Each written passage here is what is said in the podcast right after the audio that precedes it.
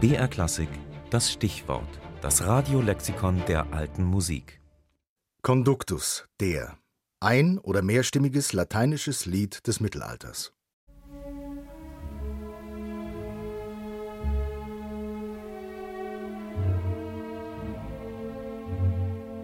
Gustav Mahler. Fünfte Symphonie, der erste Satz. Trauermarsch ist er überschrieben und die Vortragsanweisung dazu lautet: in gemessenem Schritt, streng wie ein Kondukt. Ein Kondukt. Vor allem im österreichischen Sprachraum bezeichnet das Wort einen Begräbnis- oder Trauerzug. Seinen Ursprung hat es im lateinischen Verb conducere, was führen oder geleiten bedeutet.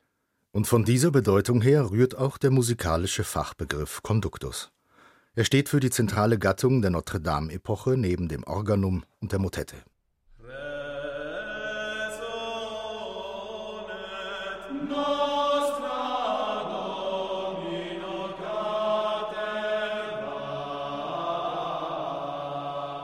In seiner Anfangszeit im frühen 12. Jahrhundert war der Konduktus in der Tat eine vokale Begleit oder Geleitmusik. Im Gottesdienst wurde er zum Beispiel gesungen, während der Diakon zum Lesepult schritt, in den theatralischen geistlichen Spielen der Zeit intonierte man ihn bei Auf und Abtritten von Protagonisten.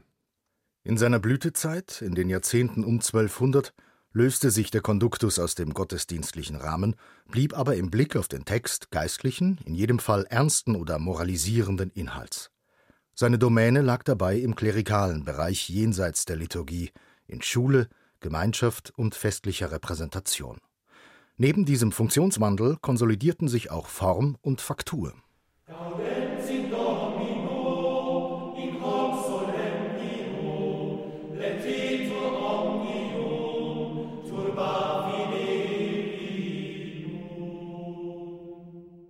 Text und Melodie im Konduktus sind stets neu erfunden und speisen sich, anders als im Organum, nicht aus präexistenten Choralbeständen.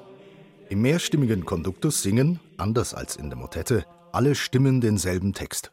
Wobei die meist strophisch gebauten Texte syllabisch artikuliert werden, das heißt, auf jede Silbe kommt eine Note. Melismen werden nur zur Hervorhebung von Strophen und Zeilenzäsuren eingesetzt.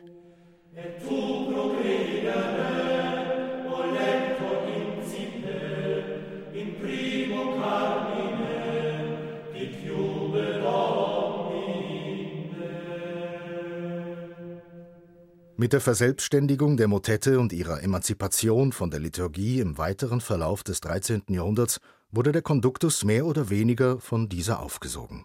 Als eigene Gattung verschwand er. Lediglich im volkstümlichen Bereich setzte er sich fort, in der Variante der geistlichen Lieder in Deutschland und der Carols in England.